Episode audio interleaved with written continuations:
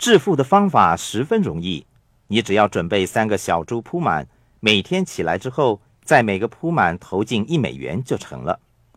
我们每个人都可以做得到。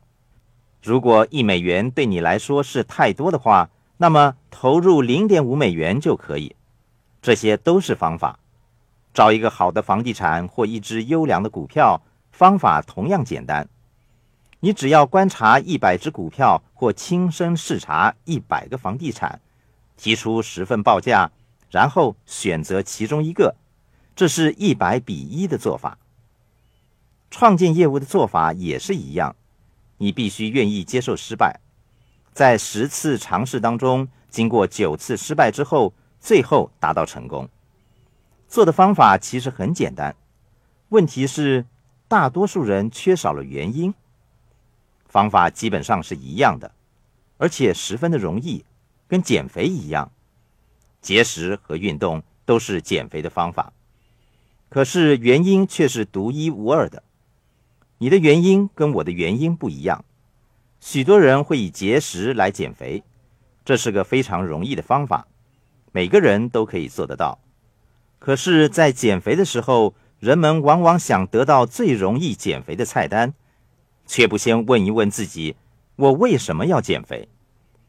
我曾经读到一个关于阿诺·施瓦辛格的故事。他年轻的时候喜欢穿短袖圆领的汗衫，把自己松弛的腹部显露出来。他这样做是为了给自己一个减肥的原因。他故意把腹部显露出来，让自己尴尬。来鼓励自己到健身房勤加锻炼，大多数人却想尽办法把自己突出的腹部掩藏起来。大多数人不愿意看自己的财务报表。如果你细心看一看，你会从中找到一些原因。一九八五年一月，我大概三十六岁。我想在财务上获得自由的原因，是由于我对做一个普通的人感到厌倦。我还是小孩子的时候，就是那一类他们称为中上水平的平平庸庸的孩子。在学校，我曾经是优秀的足球员，成绩中上的学生。然后，我是一个技术很不错的飞行员，却不是伟大的飞行员。我学习柔道，得到黑带，我是一个柔道高手，却称不上是柔道大师。